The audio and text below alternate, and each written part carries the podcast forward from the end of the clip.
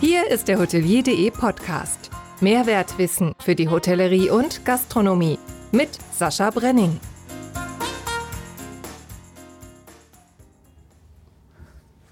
Moin zusammen. Die empathische Daniela Fette war beim letzten Schnack mein sympathischer Gast. Von dort sind wir heute 380 Kilometer nordöstlich in Hamburg gelandet. Und wo genau? Hier ein paar Tipps. In 3,8 Kilometer befindet sich mein zweites Wohnzimmer, das Volksparkstadion des HSV. In der Emkendorfstraße, drei Kilometer von hier weg, war ich schon als junger Butsche oft bei meinen Großeltern. Um zu ihnen zu kommen, bin ich am S-Bahnhof Othmarschen ausgestiegen, wo sich in 2,6 Kilometer von unserem Standort aus das Le befindet. Eine Kneipe, so viel darf ich verraten, die nicht nur vor HSV spielen, einen Besuch wert ist. Wo sind wir also? Na klar, vor dem Gastwerkhotel, wo sonst. Hier stellt Wohnmobil Fips sein rustikal feines Interieur nicht, zum, nicht nur zum fünften Mal zur Verfügung, sondern freut sich zudem, dass er Gastgeber des 50. Hotelier.de Podcast ist. Und Gast von diesem ist der Kai. Dieser Name geht höchstwahrscheinlich auf das niederdeutsche Wort Kempe zurück, was als der Kämpfer oder sogar der Krieger übersetzt wird. Somit ist mein Gesprächspartner nicht der erste in diesem Podcast, der ein Kämpfer ist. Da gab es schon einige von.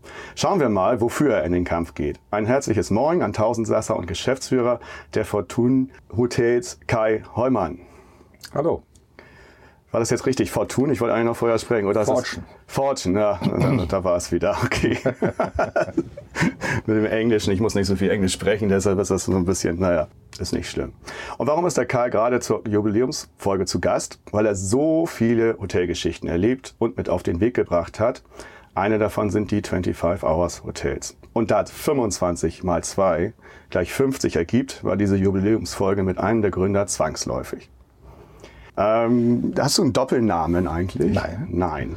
Ähm, ich habe mehrere Geschwister und meine Eltern haben alle uns nur skandinavische Namen gegeben, damit es jetzt nicht so kompliziert. Kai, Lars, Nils und so weiter. Okay, weil erst äh, Ende 2004 oder April 2004 hat das Landesgericht äh, haben entschieden, dass Söhne nur Kai heißen dürfen. Davor war es in einigen äh, Regionen notwendig, einen zweiten Vornamen zu bestimmen. Warum? Weil Kai auch ein weiblicher Name. So wie Sascha eigentlich Ja, auch. ja. Das ist aber so ein Fun Fact, fand ich auch ganz witzig. Kai, schön, dass du da bist. Danke. Freut mich sehr, dass wir uns mal wiedersehen nach 2014. Da kommen wir später nochmal zu. Und äh, deine Vita schreit ja auch nach so einem Podcast und auch nach so einem Jubiläumspodcast. Du wurdest in Hamburg-Eppendorf als Enkel des großen Verlegers äh, Heinrich Bauer geboren. Jetzt hätte man ja sagen können, ich gehe als Nachkomme den Weg in den Bauer Verlag und setze mich ins in aller Anführung gemachte Nest. Aber dein Weg führte in die Gastronomie. Warum? Ja, das war aber gleich in der Familie eigentlich klar, dass, dass, äh, dass die, es gibt ja mehrere Zweige und dass wir, dass jeder Zweig zu seinem eigenen Weg gehen soll in der, äh, in der Familie quasi. Also meine Mutter ist ja eine geborene Bauer, richtig. Und äh, ich hatte aber schon während der Schulzeit äh, sehr schnell gemerkt, Studieren möchte ich nicht, ich möchte mit Menschen zu tun haben. So, und äh, das war schon mit doch 17, äh, wo ich in der Tat auch mit meinem Großvater mal sprach darüber, dass ich äh, auch richtig Lust habe, mich relativ früh selbstständig zu machen und, und äh, was bewegen zu wollen. Damals, ist ja lange her, über 40 Jahre jetzt, ähm, hatte ich so die Idee, mal so, äh, so eine Gastronomie zu machen mit Salatbuffets und all so ein Kram. Ist halt schon längst überholt. Aber die Idee war da und habe dann tatsächlich auch aus dem Grunde, weil uns dann auch befreundete Gastronomen und Hoteliers sagten, äh, wenn du in die Richtung gehen willst, dann musst du eine Kochausbildung machen, weil da verschwindet das Geld. Da musst du mitreden können und äh, leuchtete mir auch ein. Und ich hatte auch ehrlich gesagt ein wenig Lust dazu und habe dann tatsächlich ja zwei Jahre die Kochausbildung gemacht. In, in Intercontinental Interconti, Hamburg? mit, Mhm. äh, war super spannend mit Herrn Hinz äh, und Herrn Claude Welch. Wir hatten damals, ich glaube weltweit war es der erste Michelin-Stern für ein Kettenhotel. Aha. Also da war ich auch mit dem Team dabei. Das war hochspannend als junger Auszubildender. Also ich habe das auch nicht bereut. Was ich gelernt habe, ist wirklich auch zu ackern, wenn man das mal so sagen darf. Und damals waren die Zeiten ja noch anders, Ja, ne? richtig. Das waren, also glaube ich, 50, 45 Stunden waren, äh, waren Pflicht, 50 waren es locker oder 55. So, äh, aber eine andere Zeit. Und äh, ich habe dann aber gemerkt, in der Ausbildung, dass mir die Hotellerie auch wahnsinnig Spaß machen könnte. Also zu dem Zeitpunkt war Interconti noch ein amerikanischer Konzern. Mhm. So, und äh, das war natürlich dann schon eine große, weite Welt. Ja. Also das ja. äh, auch für mich. So, und ähm, dann habe ich ja gleich anschließend eine Hotelkaufmannslehre gemacht, Trainee dort. Also das war für so also es war ein tolle Lehrjahr, muss ich ehrlich sagen. Habe da auch nicht eine Minute bereut, auch wenn es hart war. So, und bin danach, danach ja gezielt und bewusst auch äh, zu einem kleineren, also privaten Hotelier gegangen. So kam ich ins Hotel Hafen Hamburg. Genau, Hotel Hafen Hamburg, ähm, 1982, Direktionsassistent. Mhm. Und das Hotel Hafen Hamburg gehörte damals Willy Bartels. Mhm. Den Namen kennt man ja irgendwie. Mhm. Ich mache mal den Einstieg und du kannst vollenden. Willy Bartels schaffte sich über Jahrzehnte auf St. Pauli ein Immobilienimperium, wozu unter anderem auch halt das Hotel Hafen Hamburg gehörte. So, das darfst du fortsetzen. Ja, also ich, als ich ihn äh, kennenlernte, äh, also mich hat es wirklich gereizt, die, die genau die andere Seite zu gehen. Also wirklich ein kleineres privates äh, Hotel zu nehmen und äh, was noch sich im Aufbau befand. Das war ja gerade, äh, glaube ich, zwei Jahre alt zu dem mhm. Zeitpunkt. So und äh, 1979 aufgemacht. Ja, also, also es war noch ja. relativ frisch mhm. und äh, war noch gar nicht richtig. Also auch das Gebäude wurde nur zu einem Teil genutzt, weil die andere Teile noch den, äh, von dem Hafenärztlichen Notdienst benutzt mhm. wurden, vom Hafenkrankenhaus belegt Projekt war. So, und äh, das fand ich einfach hochspannend. Und ich muss, er war damals 64, ich 24, also erheblicher Generationsunterschied. Aber wir haben uns in einer halben Stunde so toll unterhalten und ich merkte einfach, dass das äh, das kann Spaß machen und wir haben im Grunde genommen da eigentlich nur per Handschlag den Vertrag gemacht. Noch. Wenn das unser, unter Hanseaten macht. So, und das äh, funktionierte also wirklich äh, mega und äh, nein, es hat äh, riesen Spaß gemacht. Ich, wir hatten auch immer ein super Verhältnis, deswegen war ich auch so lange da. Ich war ja fast 16 Jahre lang da, so weil es äh, das Komische, der, ich glaube, dieses Thema, wie motiviere ich Mitarbeiter oder Motivationsgeschichte, das hat er natürlich niemals belegt und ich glaube, er hat sich auch wahrscheinlich nie damit beschäftigt. Mhm. Aber ich werde es nie vergessen, so, dann war ich das erste halbe Jahr da. Ich bin dann, wie gesagt, April, Mai, äh, April, Mai da angefangen. So, und dann gab es natürlich die erste Weihnachtsfeier und er stellte sich vor alle Mitarbeiter hin und sagte, äh, ich habe hier nichts mehr zu sagen, nur der Hollmann. okay. Das, ja, das war gar nicht, also wirklich nicht abgesprochen. So, und das sind solche Dinge, da wusste jeder der Mitarbeiter, waren natürlich auch viele älter als ich da, also vom Alter auch viel älter als ich. Nicht, dass sie schon da waren länger, sondern auch deutlich älter waren als ich. So, damit war eigentlich klar, jetzt, äh, wer hat jetzt hier das Sagen? Und das, das, das war für das Team, für die Teambildung für mich extrem wichtig, auch die Akzeptanz. So, und äh, das muss ich sagen, also à la Bonheur. So, und wir das sind war mit 24 dann. Mit 24, ja, genau. Ja, ja. Und ich habe das muss man sich mal überlegen, ganz ja. andere Zeit damals. Ja, da. ja, es war eine ganz andere Zeit. Man muss auch dazu sagen, das ist, kann, kann sich die Hamburger heute gar nicht mehr vorstellen. So, die Ecke da unten, äh, äh, die, die, die Elbbrücken und, und, und der Elbtunnel und so weiter, das, da, da waren kaum Hamburger. Mhm. Das, das, die, mhm. die ganze Ecke war also überhaupt nicht richtig äh, genutzt worden von den Hamburgern. Mhm. So, und äh, das waren nachher, das waren ja richtig diese Aufbaujahre, wo diese, diese Region sich da komplett ja verändert hat.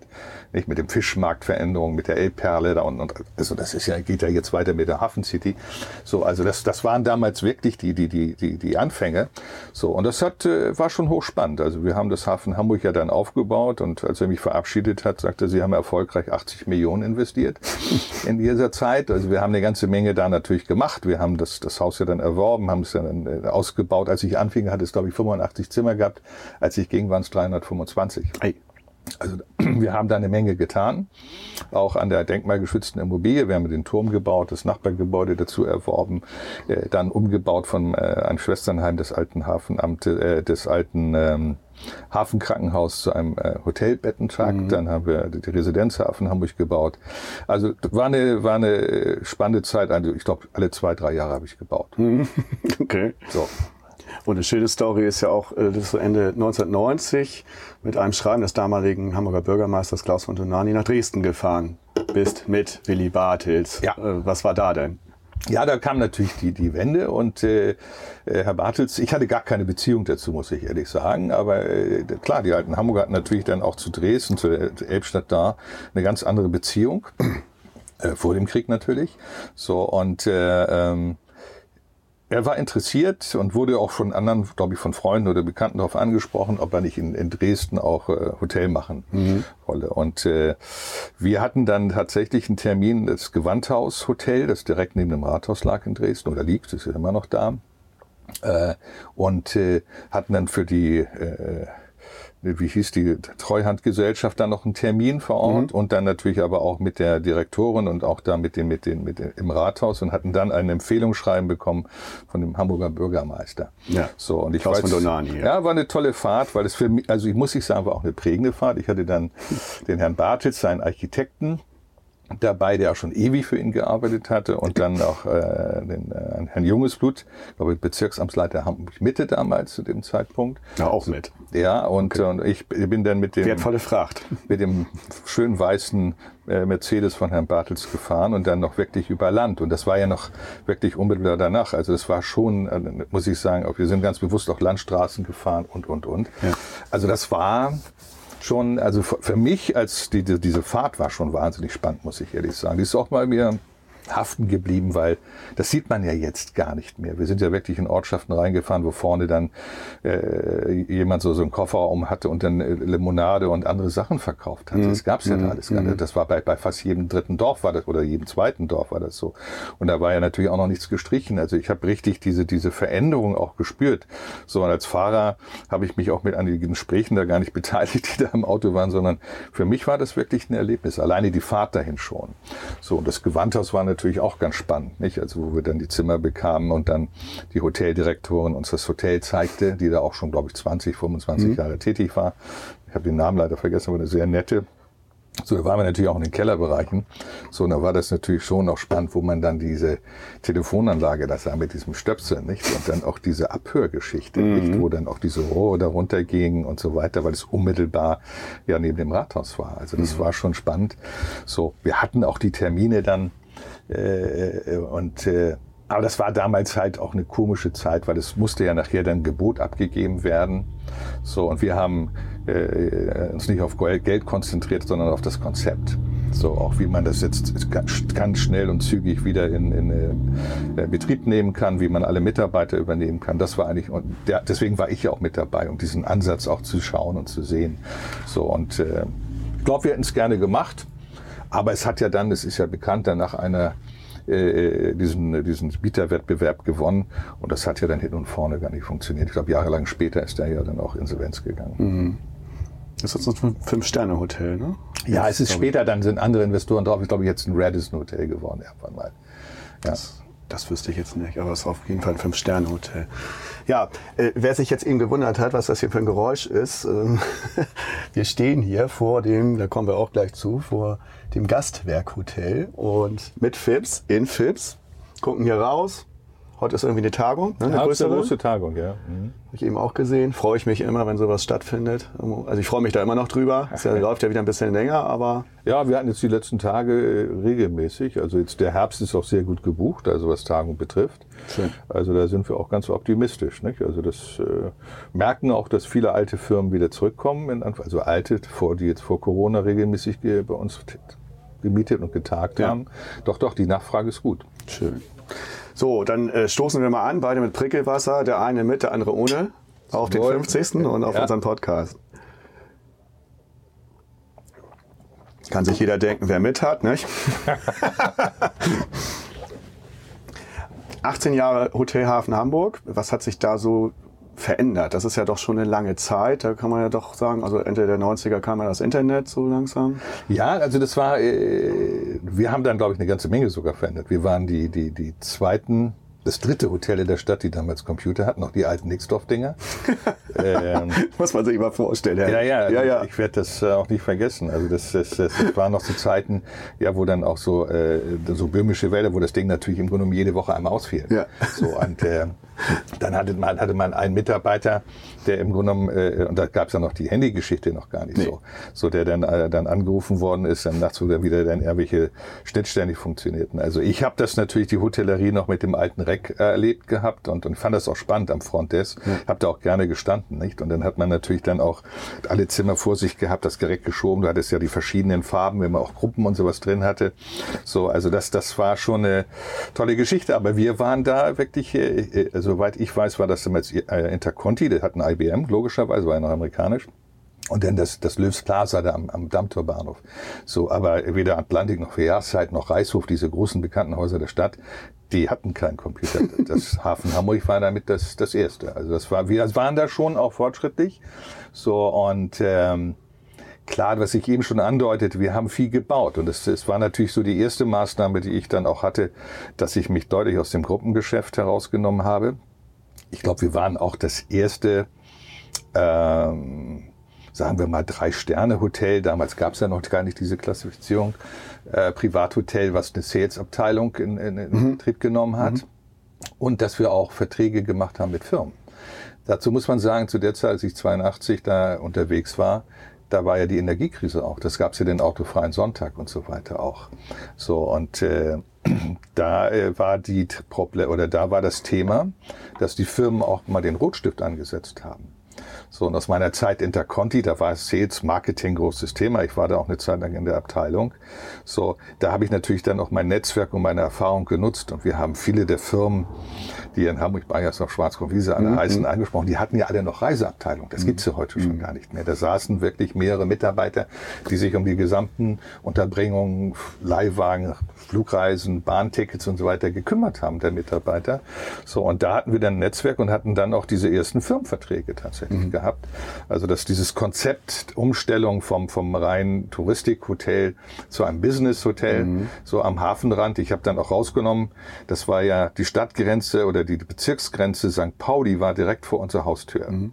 Die Barbaria Brauerei vis-à-vis -vis links war noch St. Pauli und wir waren eigentlich Hamburg Neustadt. Mhm. So, da habe ich das geändert natürlich in allen Briefköpfen und alles an Werbung, nicht St. Pauli sondern weil verruft. Hamburg-Neustadt. Okay. Da war der Senior übrigens sehr sauer auf Ja, mich. das glaube ich. so, weil er war, stand natürlich, das muss man auch sagen, und da haben wir wirklich ein, musste ich auch äh, zu ihm rausfahren und, und, und antreten. So, und habe ihm dann auch sehr klar und dann haben wir uns, und das war halt das Tolle, ich habe ihm dann wirklich so, dann haben wir da auch gesehen, dann gab es übrigens auch mal schönen Sekt oder ein Vino und dann hat seine Frau uns dann auch noch was Schnittchen gemacht und dann haben wir da wirklich diskutiert. So, und, äh, aber ich bin dann wieder weggefahren äh, mit Verständnis und wir haben das tatsächlich umgesetzt. Mhm. Weil klar, ich musste natürlich diesen Firmen und die Rechnung und so weiter mit Hamburg Neustadt schreiben und nicht mit Hamburg St. Pauli. Mhm. mhm. Ja, so, also das waren so, das waren Veränderungen natürlich dann, aber wie gesagt, wir haben Zimmer dazu gebaut. Äh, ich weiß noch, im ersten Jahr hatten die noch gar keine Fernseher. Da hatten wir unten einen Raum, wo in so einem Regal Fernseher standen und dann konnte man das dazu buchen. So, und dann wurden die Fernseher darauf getragen. so, das waren solche Dinge, die ich dann sofort gechanged habe. Ja. So, und das Tolle war eigentlich, ich habe natürlich dann Investitionen ausgelöst, habe das aber mit ihm gar nicht so direkt abgesprochen mit dem Herrn Bartels, sondern ich habe darauf gesetzt, dass ich natürlich dann mehr Umsatz mit auch erziele. Das hat auch immer funktioniert. Okay, so, sonst wäre es aufgeflogen. Ja, ja, das wäre natürlich, aber das war, das war immer spannend, weil das habe ich ihm natürlich, ich habe dann wirklich Investitionen ausgelöst. So, und das war nicht so, dass ich da jetzt lange irgendwo mit einem Head Office oder mit langen diskutieren soll. Ich hatte wirklich sehr freie Hand. Deswegen war ich auch, glaube ich, so lange da, weil ich war ja nicht nur GM oder Hotelgeschäftsführer. So, ich hatte auch Prokura für das Unternehmen, sondern ich war äh, ja auch mit in, in diesem Bau komplett mit, mhm. mit im Thema halt. Mhm. Ich habe keine Ahnung, tausende von Baubesprechungen gehabt in dieser Zeit auch. Mhm toll. Also bin ganz fasziniert. Also das, glaube ich, wird, wird auch viele interessieren. Podcast ist ja eher sowas für, für äh, naja, äh, Jüngeren aller Anführung. Und ähm, ich kenne ja auch viele von denen, die den hören. Und das wird bestimmt so, oh, was echt? Und Computer, toll. Also das sind schön, schöne Einblicke. So, also wir sitzen jetzt vom Gastwerkhotel und das 19, am 31. Dezember 1999, man achte auf das Datum, eröffnetest du als Inhaber und Geschäftsführer das Gastwerk Hotel Hamburg. Wahlspruch könnte sein, Backstein meets Business, ne? Ja. Ja, das war ein, ein spannendes, das war natürlich immer mein Plan, mich selbstständig zu machen. Ja. So, ich wollte das natürlich viel, viel früher schon gemacht haben. Aber ich habe es ja eben so ein bisschen erläutert, wenn es richtig Spaß macht, ich fühlte mich nachher auch verantwortlich, muss Mhm, ich natürlich. ehrlich sagen, für das Haus. So, die nächste Generation, seine Enkel ja sind ja nachgewachsen, die das ja jetzt dann auch übernommen haben. Andreas Franz macht das auch sehr gut. Der hat ja auch zwei Jahre mit mir noch als erst als mein Assistent und dann als Stellvertreter und so weiter. Dann haben wir zusammengearbeitet. Dann hat er ja das, das Ruder auch übernommen. Ist ja auch deutlich jünger als ich. So und aber da fühlte ich mich auch verantwortlich. Und das Tolle war auch wiederum hier. Sie haben recht, ich hab, oder du hast recht, ich habe 99 hatten wir hier gebaut. Wir haben das Ding tatsächlich, diese alte Fabrikhalle umgebaut. Ist heute eigentlich gar nicht mehr denkbar, in knapp zwei Jahren. Ja, also vom wirklich von der Ruine, wenn man so will, mit Denkmalschutzauflagen zu einem Hotel.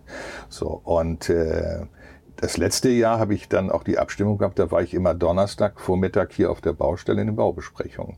War aber noch offiziell Hoteldirektor vom äh, Hotelhafen Hamburg. Aha. So, und das lief dann ein Jahr lang oder fast sogar fast 14, 16 Monate parallel und dann bin ich tatsächlich da ausgeschieden. So, und bin dann hier, ich glaube auch nur erst ein Monat, zwei Monate vor der Eröffnung tatsächlich äh, immer vor Ort gewesen. Ich hatte schon ein, zwei Mitarbeiter, vor allen Dingen auch Sales. Das heißt, auch das war damals natürlich schon bei uns als äh, Thema. Kam aber aus dem Hafen Hamburg, die, äh, die Dame.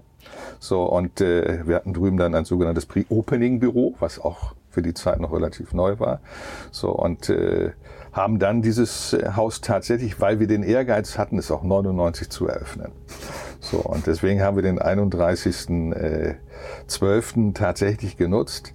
Und ich muss dazu sagen, es gab noch kein Dach.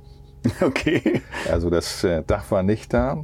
Wir hatten dann riesig, also es, das ist eine Riesenfläche mit Europlan abgedeckt und wir hatten Wasserwache.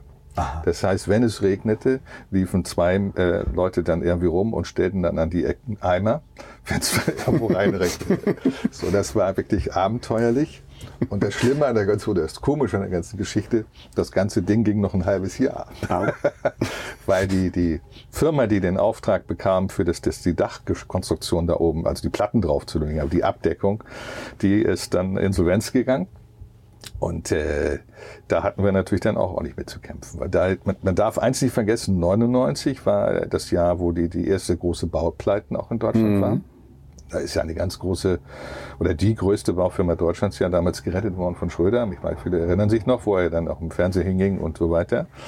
Das war ja im Sommer 99. Holz, Holzmann, ne? Ja, Philipp Heul. ja. So, das war im, im, im Sommer und das war dann äh, kurz vor Weihnachten war dann empty. Dann sind sie ja trotz dieser Rettungsschirms kaputt. Mhm. Ja, ja, gegangen. ich, auch, ich erinnere mich an die Bilder auch noch lebhaft. So, ja, ja, und, Roland äh, Koch und so weiter, die waren, standen da auch alle. Ja, Genau, ja, ja, so. ja. Und das war für uns dann auch so leider ein, es gab ja natürlich dann diesen berühmten Domino-Effekt. Ja. So, und wir haben das natürlich dann auch mitgekriegt. Das war ja 98, 99 so. Und das war ja auch das erste Jahr nachher des Insolvenzrechts neu. Ja, also es war ja auch, äh, das, also es war eine spannende Zeit. Ich werde mich noch erinnern, dass wir mit den Firmen, die jetzt hier dann tätig waren, zusammengesessen haben und deren Anwälte dann dazu kamen und die dann auch offen sagten, ja, ich kenne das, ich muss mich da erstmal einlesen, ich kenne das Insolvenzrecht noch gar nicht so genau. So, und das war ja früher so, wenn jetzt so eine Firma dann, wenn es dann so was zusammenklappte, dann haben sie das ganze Material zusammengepackt und sind ab vom Hof. Das war ja nicht mehr erlaubt. So, und dann hatten wir natürlich hier auch die schwarzen Scheriffe äh, um die Baustelle, damit die Sachen da blieben. Wir haben uns aber dann geeinigt, habe auch dann, äh, wir hatten dann noch zwei sehr gute Mitarbeiter gefunden, einer aus unserem Team, einen dazugeholt, der so Trouble Manager. Wir haben dann alle, äh, glaube ich, 48 Stunden wurde dann aufgenommen die Leistung mit Video und, und Fotos und dann wurde Cash per Scheck bezahlt. So, und damit haben wir dann die Baustelle tatsächlich noch fast, ich glaube, mit einem halben Jahr Verspätung haben wir sie, wie gesagt, Ende 99 hinbekommen. Und das war unser, der Ehrgeiz auch. Der Hotelbetrieb lief dann weiter mit, mit dem Dach? Ohne Dach, ja. Ohne Dach, echt? Ja, ja. Also ich werde das, das war eine komische Zeit. Ich habe damals noch äh, geraucht, habe aber aufgehört, weil meine Tochter auch zur Welt gekommen ist. Also ich habe im Haus nicht mehr geraucht. Ich habe dann nur draußen vor der Tür. So und das, das war ja Januar, Februar, März. Also das, das war, ich bin dann immer vor die Tür gegangen, habe dann meine äh, Zigarette geraucht im Vordergarten. Und dann, äh, wenn es dann ein bisschen tröppelte oder sowas, habe ich dann das Handy genommen und angerufen, na alles klar im Hotel, auch abends um 23 Uhr, habe hier noch eine Stelle gefunden. So, also es war, es war schon, ja, es war, war schon toll, war schon Ehre. Ich glaube, heute würde ich durchdrehen, wenn ich so. Glaube ich. So, das ist ja das erste Hotel, wahrscheinlich auch nach wie vor das liebste Kind dann, ne? Ja, ja, ja, klar, weil da, da ist so viel Herzblut drin. Gerade die Geschichten und, und jetzt. Gerade, äh, ja, das war auch wirklich, äh, wirklich spannend. Also diese, diese, diese Lage ist ja auch, man sagt ja immer Lage, Lage, Lage für Hotels. Mhm. Das war natürlich hier auch ein, eine, eine, eine, eine Lage. Wir haben ja mit Partnern damals dieses Grundstück, mein, damit meine ich meine Geschwister und meine Wenigkeit, äh, haben wir ja dieses Grundstück so peu à peu entwickelt. So, und das, das Hotel mit der Nachbarhalle, mit dem, mit dem Fitnesscenter sollten eigentlich so der Abschluss sein der großen alten Hallen, weil das sind ja mit Abstand die größten Hallen. Insgesamt sind hier elf denkmalgeschützte Gebäude drauf. Mhm. So, und äh, das, das, dieses, der Auto vom Bahnpark ist im Grunde das zweitgrößte denkmalgeschützte Gelände nach der Hafen, alter, äh, wie nennt sich das? Speicherstadt. Speicherstadt, ja. So. Und äh, das war uns auch wichtig, also das Denkmalschutzgeschichte. Wir haben eng mit dem Denkmalschutz auch zusammengearbeitet. So, hier sind Maurer gewesen, dann aus Dänemark, weil die konnten damit überhaupt umgehen. Und wir haben einige Steine neu brennen müssen. Das kann man so seitlich so ein bisschen sehen am Eingang. sind ein Tick heller. So, gerade nicht auf der Seite zu uns hier mhm, zeigt. Mhm, äh, die haben wir, die sind dann extra für uns gebrannt worden äh, in, in Dänemark auch. Okay. Also das ist nicht irgendwo dann, äh, und also das da ist äh, wirklich äh, wahnsinnig viel Liebe mit hineingeflossen, muss man schon sagen. Sind denn auch Ideen aus 18 Jahren Hotelhafen Hamburg hier mit drin? Ja, es sind natürlich Dinge, die ich damals in dem Konzept geschrieben habe. Ich habe zum Beispiel damals gesagt, ich mache ähm, keine Minibars, sondern ich habe meine Bar abends bis abends um vier äh, bis zwei Uhr nachts auf und mhm. morgens geht sie auch auf und jeder, der was trinken möchte, kann sich da unten was holen oder wir bringen es ihm mhm. auch. So, wir hatten überall auch Pflanzen auf den Zimmern schon, die sind aber nachher relativ schnell so Bambus und so weiter. Äh, wir hatten Badelmäntel und äh, äh, all diese Dinge also wir haben schon ein paar Sachen so ein bisschen innovativer gemacht damals auch. Und der, der, der Slogan war äh, bei uns, äh, der, kommt, der Gast ist nicht König. Ja, das habe ich klipp und klar gesagt, sondern bei uns kommen Freunde zu Besuch. Mhm. So und so verhalten wir uns auch auf der, auf der Mitarbeiter beim Team, aber wir erwarten es auch von unseren Gästen. So und das war äh, sehr, kam sehr gut an. Ich habe damals auch in den ersten Jahren jede Woche äh, fünf Mitarbeiter gehabt, mit denen ich mich zwei Stunden zusammengesetzt habe und meine Philosophie und unsere gemeinsame Philosophie zu besprechen. Mhm. Äh, und habe das äh, auch mit äh, im Schriftlichkeitsprinzip hinterlegt, was sind so unsere Faktoren, die wir geben wollen auch. Also wir dürfen niemals Nein sagen. Wenn einer nachts um drei anreist, weil die Autobahn Stau war, Unfall und all so ein Kram, der hat noch Hunger. Da habe ich auch gesagt, der Nachtportier, wir wissen, wir haben hinten äh, eine Kantine, wir haben ein Kühlhaus dann können wir den, aber er geht dann hin und schmiedet dir noch ein Käsebrot, wenn er da zufrieden ist. Das kriegt er natürlich auch umsonst. Mhm. So, also dass wir da in solchen Dingen, äh, das war ganz klar unsere Philosophie. So, und das hat auch wunderbar geklappt. Also ich, äh, wir hatten sofort, wir hatten im ersten Jahr eine Belegung von 80 Prozent, mhm. eine Auslastung. So mit den ganzen bautechnischen Hindernissen, wenn man so will. so und äh, das, äh, wir haben dann auch die ersten zehn Jahre im Stück immer Auslastung gehabt zwischen Anfang 80 und Mitte 80 Prozent. Wow. Ohne Ausnahmen. Achtung. Ja. Haben auch dann ja schon im zweiten Jahr angefangen zu erweitern. Wir haben ja mit 101 Zimmern angefangen mhm. und haben ja dann seitlich äh, die Ankerwerke erworben so und haben dann ja nochmal einen, einen neuen Bettentrakt oder einen weiteren Bettentrakt äh, gebaut mit 40 Zimmern. Mhm. So, das war ja schon 2002. Also so eine Fortsetzung der. Ja, weil es war eine der Erfolgsgeschichte. Ja, es war, ja, gut, das richtig. Das war so ein bisschen. Ich war das halt in der Geburt. Ja, ja. ja, ja. Stimmt schon. Und damit ist übrigens dann ein Jahr später, eigentlich zwei Jahre später, ist dann das erste 25 ausgekommen. Genau. Weil das war dann wiederum eigentlich, weil ich drüben saß auf diesem Gelände. In der hatten wir so eine alte Geschäftsführervilla noch, die nicht genutzt wurde. Und dann haben wir gesagt, bevor wir jetzt irgendwelche Baucontainer entstehen, können wir ja da unsere die Meetings, also nicht nur ich, sondern natürlich auch die ganze Bauabteilung ihre Meetings machen. So, und dann saß ich da, auch wiederum jeden, jede Woche einen Tag Tag äh, morgens um acht in der Baubesprechung, guckte immer auf ein Gebäude und dann fiel mir natürlich nach irgendwie drei, vier Wochen auf, das ist ja komplett leer bis auf eine Etage. Mhm. Und dann habe ich mit meinen Brüdern telefoniert und gesagt, sag mal, was ist denn da drin? Weil die machen hier das Gelände, also ja. den ganzen Immobilienpart. Ja. So, und ich sagte, nee, nee, da ist nur einer drin. So, und dann, äh, da war ich natürlich dann auch noch so motiviert. Da habe ich, ich weiß noch, an dem gleichen Tag habe ich abends mit, dem, mit, mit meinem Tennispartner telefoniert, der Statiker zufällig war. Ich habe gesagt, sag mal du, ich habe hier so ein, äh, so ein altes Bürogebäude. Wie sieht das denn aus? Kann man daraus irgendwie so ein Hotel machen? Weil Bäder haben natürlich mhm. erhebliche Lasten. Kann so eine Statik funktionieren? So, und er sagte, ja komm, ich, ich guck mir die Unterlagen mal an. Und das kam, dann haben wir das Ding jetzt auch tatsächlich innerhalb von zwölf Monaten von diesem Tag X, den ich gerade erzählt habe, äh, bis hin zum November darauf, des Jahres 2003, äh, haben wir dann das 25 Hours eröffnet, das erste. Also immer wieder gebaut, ja. ja, siehst du. So, 25 Hours ist ein gutes Stichwort. Hast du ja zusammen mit Christoph Hoffmann, Stefan Gerhardt und Adi Goldmann gegründet. Wie kam es denn zu dieser Konstellation zwischen euch vier, euch vier Alpha-Tieren und was hat ein jeder zur Erfolgsstory der 25 Hours beigetragen?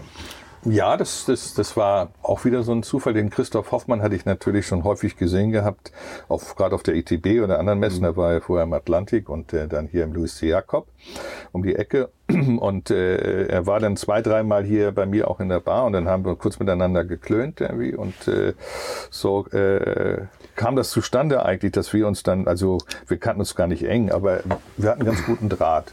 So, und er sagte mir auch, dass er so diese Philosophie auch vom, von, von 25 Hours vis-à-vis toll findet. So, und ähm, es war ja so die Idee, Budget, die, also Design Budget Hotel zu, zu kreieren. So und äh, den Stefan Gerd kannte ich halt von äh, damals Treugast mhm. ja noch, so, so von Vorträgen. Ja. So das war so große Distanz. Adi kannte ich eigentlich nicht. Das war dann auch ein Zufall, dass er dann plötzlich mal im Gastwerk auftauchte, weil er hat ja in Frankfurt das alte Unionsgelände.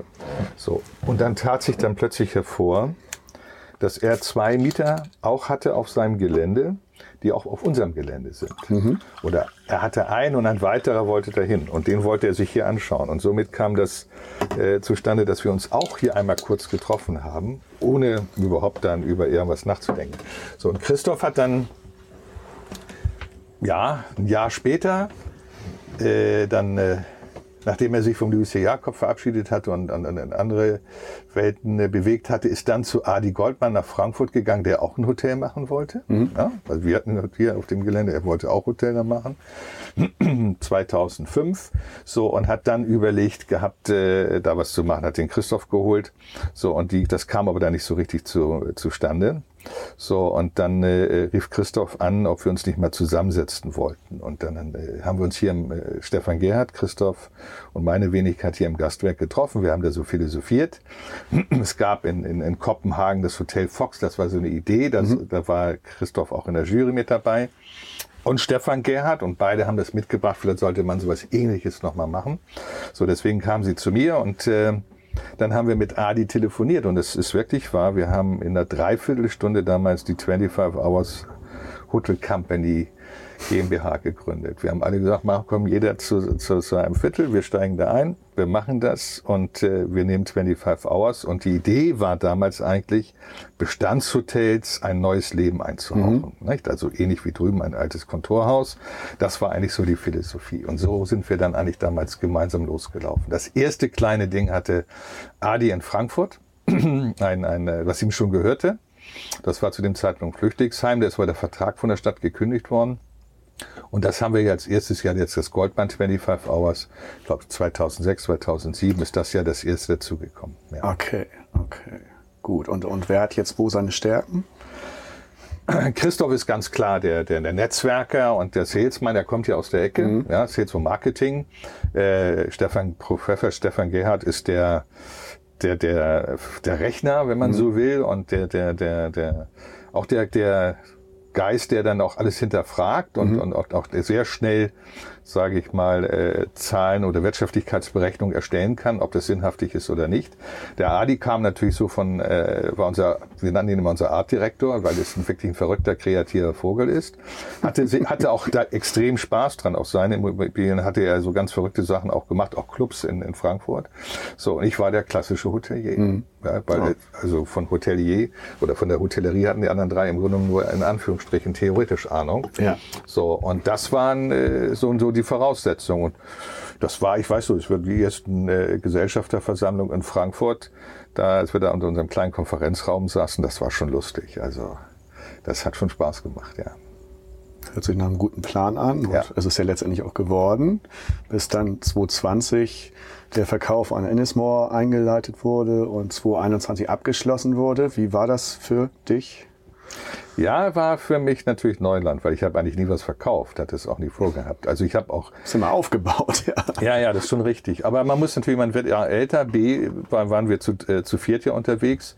So, und... Ähm, Nein, das, da bin ich auch entspannt, dass ich dann auch meine Interessen äh, jetzt irgendwie nicht in den Vordergrund stelle. Wir haben immer gut zusammengearbeitet, aber mein äh, entscheidender Faktor war eigentlich der, dass wir da einen Brand geschaffen haben. Also ich habe ihn ja 2003 mal losgelegt und mhm. ich habe ihn ja nachher in die Gesellschaft mhm. verkauft, mhm. so äh, dem, die Marke. So und äh, die, die, die, die erarbeitet habe ich die hier damals hier im Gastwerk hinten in meinem Besprechungsraum von meinem mhm. Büro mit meinem Team hier. So und das war natürlich, wo ich mir dachte, Mensch, der ist vielleicht irgendwann mal in New York ein 25 Hours in Buenos Aires. Mhm. So, das fand ich toll, aber es man muss natürlich dann auch sagen, man trägt ja auch eine Verantwortung, da mitzugehen und auch finanziell, das wollte ich natürlich nicht. Man setzt ja dann auch das andere alles aufs Spiel. So, das wäre ja zum Beispiel, wenn Corona hätte das sowas zum Beispiel dann ziemlich vom Tisch gehauen ja, alles. Ne? Ja. So, also deswegen äh, war das für mich so ein bisschen, de, de, de, für mich war eigentlich entscheidend, dass es einen vernünftigen Preis gibt. Wir haben auch klipp und klar gesagt, auch das war wieder eine lustige Geschichte auf Sylt hatten wir den Gesellschafterversammlung und haben dann da irgendwie auch wieder bei schönen Wiene und, und, und ich glaube in der Sansibar gesessen und schön Fisch gegessen und dann hat der Adi einen Preis in, in, in, in hingeschrieben, dann machen, dann sollten wir es machen. Dann haben wir so, okay, dann machen wir es. so, aber nur zu dem. So, und dann, äh, und das, das, da haben wir anderen mussten eigentlich schmunzeln, haben gesagt, okay, komm, dann schauen wir mal. Und es mhm. hat dann nachher auch funktioniert. So, und äh, wir sehen das auch in guten Händen, weil sie haben, oder du hast schon richtig gesagt, Ennismore, weil erst war es ja Accor. Mhm. So, und äh, da hatte ich natürlich schon so ein gewisses Fragezeichen. Ja. So, aber äh, diese Philosophie, das war ja auch erst die 30 Prozent. Wir haben das ja auch scheibchenweise. Genau. Erst 30 Prozent. Da hat sich Frankreich auch komplett rausgehalten. So, dann, da war ich ja auch noch Chairman der Gruppe. So, und äh, ähm, dann äh, kamen ja die weiten 20 Prozent dazu, was die auch machen mussten durch Aktienrest, weil sie konnten nicht immer nur Minderheitsgesellschafter sein. Das mhm. war uns aber von vornherein klar. Mhm. So, ob die weiteren 50 Prozent denn kommen, das stand noch eigentlich in den Sternen. So, und äh, da bin ich dann auch als Chairman dann zurückgetreten, weil wir die Konstruktion ein bisschen ändern mussten, weil natürlich dann ein Franzose mit reinkam und so weiter und so fort. So, und das ähm, hatte jetzt auch nichts mit Corona zu tun gehabt, sondern der, eigentlich war der Auslöser mehr, das Accor, das machen aber auch andere große weltweite Hotelgesellschaften, die Big Player, die drei, vier, Asset Light. So, das Thema Pachtverträge. Mhm. So, die müssen natürlich dann auch in, in, in der gesamten Laufzeit dargestellt werden. Und wenn man natürlich dann so Pachtvertrag nachher auch für zehn, äh, Pachtverträge für zehn, zwölf, vielleicht nachher irgendwann 15 Hotels mit 20 Jahres Laufzeit, dann reden wir über eine gigantische Summe, mhm. die in Verbindlichkeiten dann immer dargestellt werden müssen. So, und da kam die Idee, aber Accor diese Pachtverträge äh, rauszunehmen an eine separate Gesellschaft und dann habe ich gesagt, okay, da mache ich dann nicht mehr mit. Was das ist so dann nachher äh, dann ist man natürlich mit den Bürgschaften und mit den Sicherheiten, die wir damals noch gegeben haben, äh, dann, dann wird's heft, dann wird's richtig heftig. Und so ist diese Konstellation eigentlich äh, dazu gekommen, dass wir jetzt die, den weiteren Teil verkauft haben, was ja in drei Jahren noch stattfindet. Also jetzt immer, das ist, also, es, es war vertraglich vereinbart, dass bis Ende 24, sage ich mal, diese ganzen Verkaufskonstellationen rübergehen. Aber Accor ist jetzt zu 100 Prozent, hat dann weitergegeben an Ennismore. So, also das ist, äh, finde ich, eine clevere Geschichte, die jetzt 14 äh, Brand äh, Marken, Hotelmarken bündeln da, so über Hoxton, Mama Shelter, 25 mhm. Hours. Also wer Lifestyle-mäßige Konstruktion, clever, finde ich sehr clever, vor allen Dingen jetzt nach der Corona-Zeit und jetzt versuchen auch weltweit dieses Produkt zu platzieren. Ja, ja. oder die Produkte, die Marken. So, und da bin ich natürlich, da bin ich ein kleiner Krämer. Da bin ich Mittelständler. So, und äh, ne, ich, ich, für mich war das nie, ich, ich war nie, sag ich mal, äh, der, der, der Finance-Mann im, im Vordergrund, sondern ich bin mit Leib und Seele auch Hotelier. Mhm. So, und das, äh, also ich musste auch jedes Hotel oder was wir auch gemacht haben, die ersten 25 Hours, wir wussten ganz, wir haben über alles diskutiert, was da reinkommt, wie die Duschwanne ist, welche Armaturen und so weiter. Aber irgendwann war ein Hotel, ich weiß schon gar nicht mehr, welches das war, äh, da war ich dann, äh, bekam ich nur mal irgendwelche Schreiben rüber oder rüber gemäht. So, ich kannte das gar nicht mehr. Und dann merkte ich, das ist, das bin ich nicht. Mm, okay. Ja, also jedes Hotel, was ich wirklich gemacht habe, da war ich mit Leib und Seele drin. Mm. Okay. Zwischendurch, 2008, kam dann die erste Superbude, ne? 2008, ja. Stimmt. 2008 in St. Georg. Mhm, April. Komfort eines Hotels mit dem Vibe eines Hostels, habe ich mir dazu aufgeschrieben. Ähm, von den Superbuden gibt es inzwischen drei in Hamburg und eins in Wien. Korrekt. Wie bist du auf dieses Konzept gekommen? Ja, das hing im Grunde damit zusammen, dass wir uns bei 25 Hours immer mehr von dem Budget Design entfernt haben. Mhm. Ein bisschen höherwertiger noch. Ne? Genau. Und das war auch, auch ein Thema, wo wir natürlich dann auch in der Gesellschaft dann diskutiert hatten. Hatten ja auch den, schon einen Brandmanager, der übrigens auch bei uns das erste Trainee gemacht hat, ein junger Mann aus der Schweiz. Und der war auch sehr engagiert und ich habe ihn dann auch verstanden, weil er sagt, wir müssen damit den, ich glaube, da gab es jetzt das, wir hatten Wien da unterschrieben gehabt oder Hafen, nee, Hafen City erst und dann Wien. So, und äh, wir müssen uns weiterentwickeln, also vom Budget, es ist nicht mehr Budget, wir wollen im Grunde keine Klassifizierung, wollen da raus. So, und ähm, aber das Budget-Thema hat mich dann immer noch auch irgendwie fasziniert weil ich fand es wichtig, dass man auch den jungen Leuten äh, zu fairen Preisen eine witzige Hotelidee. Mhm. Das war ja so mein, mein, mein, mein Ansatz 2002, 2003 bei der Entwicklung von 25 Hours. So, und das war auch wieder so ein Spann. Ich habe dann meine Auszubildende alle gebeten, äh, ihr dürft mal auf meine Rechnung durch Deutschland reisen in Hostels. Schaut euch die an, schreibt mir einen kleinen Bericht, ich zahle alles. So aus meiner privaten Tasche. Und das haben die auch gemacht und dann kamen die Berichte dann alle zurück. So, und dann äh, fand ich das hochspannend, wie die das auch so eingeschätzt haben. So, und äh, da äh, dachte ich mir, ja, komm, das, das, das, dann, dann das ist, da machen wir was draus. Da Gab es da, da schon so viele Hostels zu der Zeit? Nee, weniger. ich ja. war, auch das war, ich war auf dem Weg nach Berlin mit dem ICE. So, und äh, kurz hinterm, hinterm Bahnhof, Hamburger Hauptbahnhof rausfuhren, äh, blieb der Zug stehen und stand da locker 20 Minuten. Und dann stand ich auf der Höhe äh, eines Gebäudes in der Speidingstraße, eine alte Druckerei von unserem Vater. Mhm. So, und äh, das hatten wir, die gab schon jetzt 10, 15 Jahre nicht mehr. Das ist dann zum Bürohaus umgewandelt worden. Aber ich wusste aus den Gesprächen mit meinen Geschwistern, mit meinen Brüdern, das nervt. Da haben wir ständig äh, Fluktuationen, auch blöde Mieter, die dann nicht zahlen und dies und jenes, immer nur Ärger. Mhm. So wollen wir das nicht verkaufen. So, das, das ließ sich aber nicht verkaufen. Also es war einfach der Markt nicht da. Äh, und äh, wie gesagt, es muss 2007 gewesen sein. So, und dann äh, bin ich, dann fuhr der Zug natürlich irgendwann weiter. Ich kam noch damals Zoo an. Bahnhof Zoo in Berlin. So kam raus und äh, stand dann plötzlich von, vor einem Hostel war am Ausgang vom Bahnhof. Da ging so eine, so eine Rolltreppe rauf. Mhm. So, und diese Rolltreppe lag, äh, äh, war ein Schaufenster drumherum von Beate Use. Mhm. So, da dachte ich, das kann doch nicht wahr sein. ja, ich meine, da sollen jetzt junge Leute, Hostel, so, ich meine, die fahren dann erstmal an so einen, irgendwie einen rosaroten äh, Springtanger vorbei, äh, da oben ins Hotel. So, da bin ich da, weil ich ein bisschen Zeit hatte, äh, bin ich da raufgefahren und habe mir das dann so mal angeguckt und dachte, meine Güte, das kann man ja irgendwie besser machen alles. So und bin dann zu Fuß, musste dann Richtung Stilwerk, zu Fuß in Berlin, bin ich dann dahin gelaufen zu meinem Termin. Und auf diesem Weg habe ich meinen Bruder angerufen und habe ihn gefragt, sag mal, was ist denn jetzt eigentlich mit diesem Ding da in der Spaldingstraße? So, und dann hat er gesagt, ja, okay, schau mal nach, soweit ich weiß, haben wir da nur Stress und, und äh, die können wir, da haben zwei Mieter drin, aber die haben nur kurzfristige Verträge, die können wir innerhalb drei Monaten kündigen oder sowas. So, und auf der Rückfahrt vom Berlin ECE haben wir im Grunde das Ding gemacht. Da habe ich ihm gesagt, pass auf, ich habe eine Idee, kündige. Mhm. So, und dann haben wir das tatsächlich ganz schnell durchgezogen.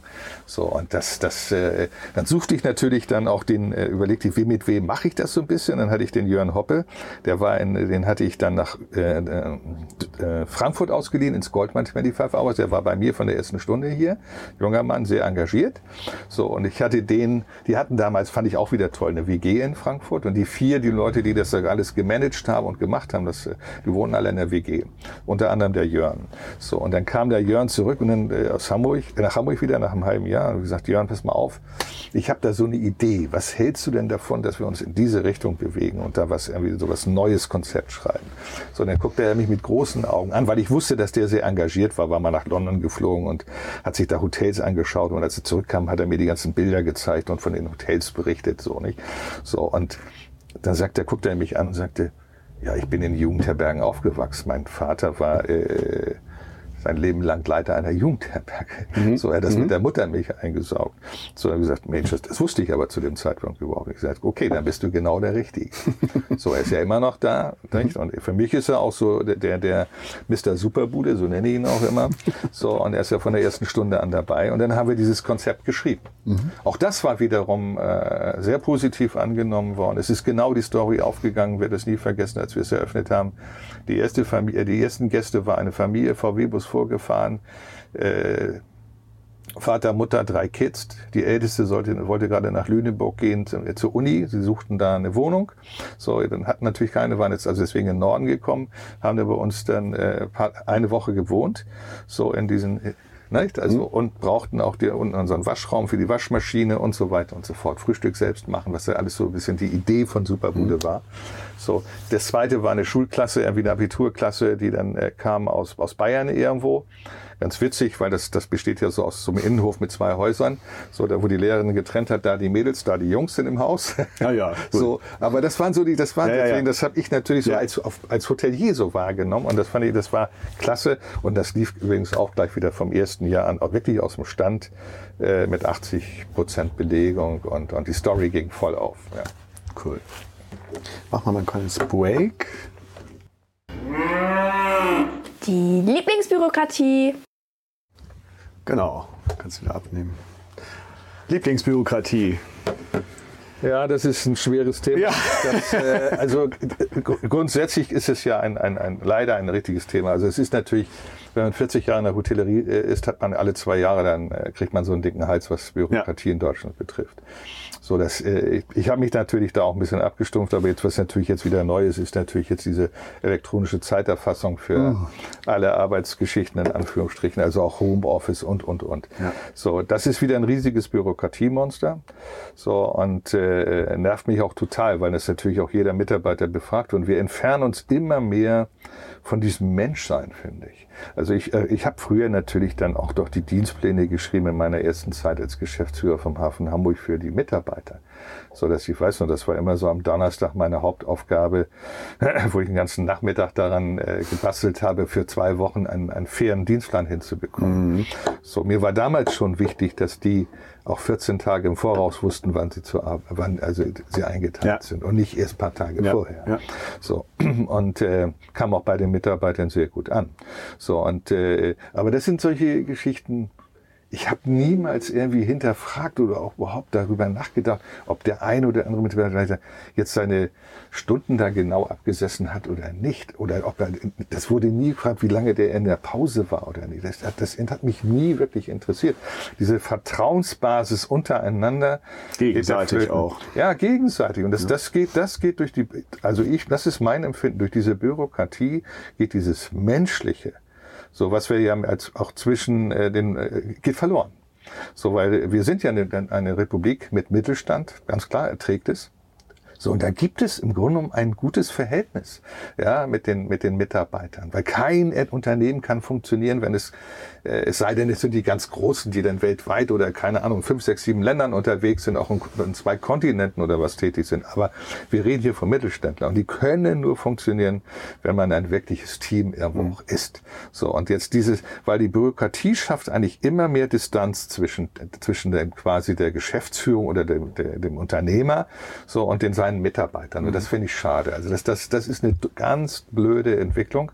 Und was mich grundsätzlich in der Bürokratie ärgert, man denkt ja immer über neue Sachen nach weil man glaubt, dass 10 oder 20 Prozent nicht richtig sich an die Regeln halten oder das Spiel nicht richtig machen. Aber kein Mensch denkt darüber nach, was die 80 Prozent, ja. die es richtig ja, machen, so oder 90 Prozent. So Und es ist, das ist, was mich, weil der Staat, habe ich das Gefühl, nicht, sich nicht mehr in der Lage sieht, das andere vernünftig zu, zu kontrollieren oder auch kontrollieren überhaupt zu wollen. Ja. So, und das sind Dinge, da sind wir, glaube ich, falsch unterwegs. Kommt. Also das macht mir, das ist, das ist so ein Punkt, weil Bürokratie bedeutet für die Unternehmen immer viel Arbeit. So, ich habe es jetzt bei der Kurzarbeitergeldgeschichte gesehen, wobei Da kam, äh, das hat wunderbar uns geholfen. Ja. Auch die Agentur hier in Hamburg, die Arbeitsagenturen haben es toll gemacht. Ich war mega überrascht. Ich habe sogar zweimal persönlich telefoniert mit denen zu Anfang, weil das ja auch komplettes Neuland. Ich war, ich weiß noch, dass ich in eine höhere auflegte nach dem ersten Gespräch. Die brauchen wir für uns in der Reservierung. Das ist ja Wahnsinn. Ja, hoch, nett, freundlich äh, und und und eine, eine Stimme, alles Traum. Ja, Ja, also da schön. war ich wirklich, also ich dachte, ich bin von einem anderen Stern. so und äh, nee, wirklich super. Aber das war natürlich jetzt hier für und meine Direktorin, für meine HR, also sprich meine Personalleitung, aber auch für mein Lohnbüro. Die haben riesig rumfummeln müssen. Und das war ein riesen Aufwand, den wir da wieder betre- betreiben mussten, weil es natürlich auch Geld gekostet hat, vor allem extern. So, ähm, um dass ja wirklich jede Überstunde, die noch irgendwo vorhanden war, dass die abgegolten werden musste, bevor derjenige ja in Kurzarbeiter gehen durfte. Es muss natürlich eine klare, aber es muss irgendwelche Regeln kommen. Ja. Aber man kann sie ja vorgeben. So, und vor allen Dingen wird es nachher nachgeprüft. Wir hatten tatsächlich die Prüfung hier für die GmbH Co. KG, wo ja die beiden Häuser Superbude Paradise und Gastwerk sich befinden. Hatten wir. So, das war wirklich richtig aufwendig. Ich war mega überrascht. Also diese 80, 90 Prozent, das ist ein sehr schöner Punkt, muss ich auch sagen. Dieses grundsätzliche Misstrauen gegen die Wirtschaft, gerade die mittelständische, mittelständische Wirtschaft, finde ich fürchterlich. Und das ist echt ein guter Punkt. Ähm, manchmal sind es ja auch sogar weniger als 10 Prozent, die sich schlecht verhalten und dann wird wegen denen alles äh, umgestoßen. Und das äh, ist, da sollte man wirklich mal, das sollte sich jeder mal hinter die Ohren schreiben, Ja. was das eigentlich bedeutet. Und zweitens schaffen sie ja auch, wenn sie jetzt festgestellt haben, das passt nicht, ja, ist eine Bürokratie erschaffen und die passt nicht, die wirkt sich nicht aus, die schaffen sie auch nicht wieder ab. Das finde ich auch ein großes Problem. Und deshalb haben wir so einen Apparat jetzt inzwischen, auch an, an Paragraphen etc. Und es wird ja immer weiter draufgesattelt. Und äh, gehe ich total konform mit dir. Ja, das sind, also ich- deswegen, da mag ich mal so Bürokratie, das sind natürlich auch diese, alle drei Jahre, diese Prüfung der ganzen TGA, also der Haustechnik, wenn man so will. So, wenn die immer kommen, also jedes Mal muss ich dann nach der das Checkheft zünden, äh, zücken und dann muss irgendwas gemacht werden.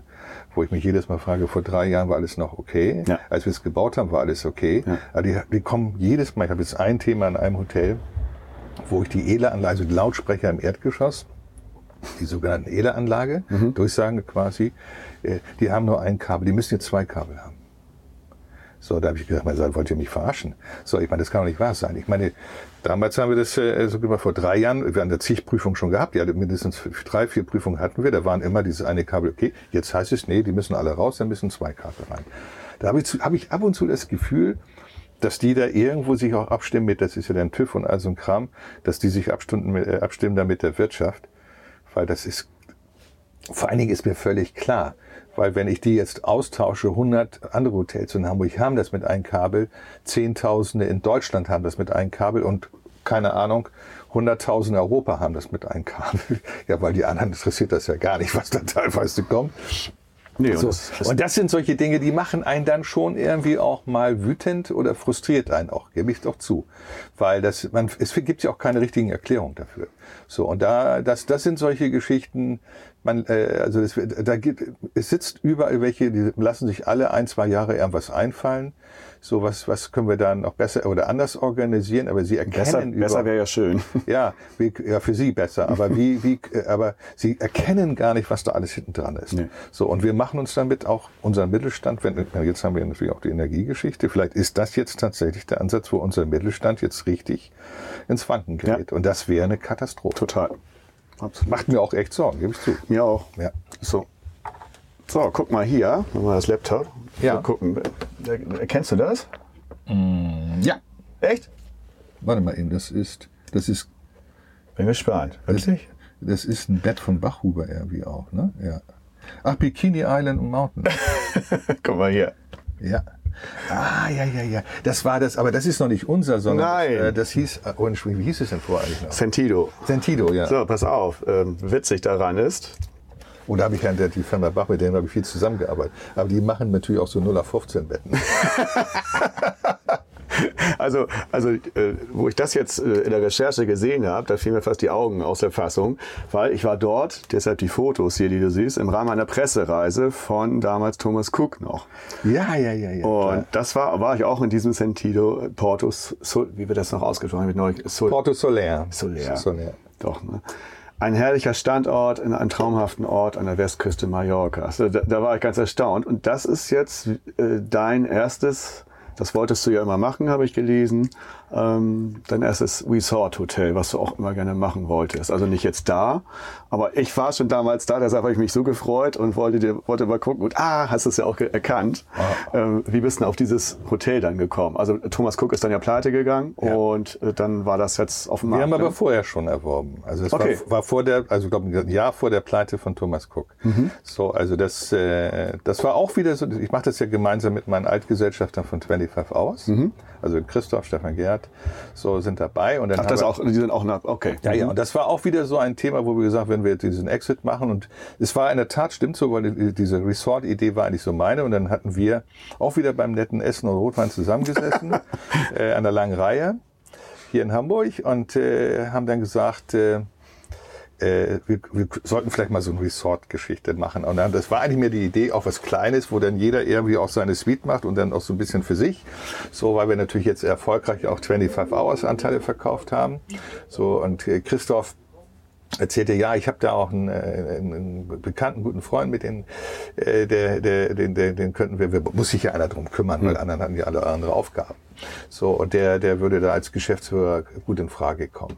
Und da muss ja einer dann auch unterwegs sein. Wir brauchen ja dann das Trüffelschwein, sprich derjenige, der schaut so. ja. Ich meine, das ist jetzt nicht böse, sondern ganz sogar liebevoll. Nein, nein, nein, also, nein. Und da, äh, den kannte ich aber auch, als er den Namen sagte. Ich weiß gar nicht, ob Stefan ihn kannte, aber ich kannte ihn und sagte, ja, okay, der ist den, ich kann ihn schon sehr lange, also schon auch mal, ich glaube, Campy-Zeiten, also so, aber auch immer nur so sporadisch gesehen. Und ich gesagt, okay, können wir doch ausprobieren, machen wir. Und der war dann eigentlich unterwegs. Er hat dieses auch gefunden, weil er natürlich dann, wir natürlich überlegt, wo gehen wir denn irgendwie hin? Italien, Ibiza, Spa, äh, Mallorca und so weiter.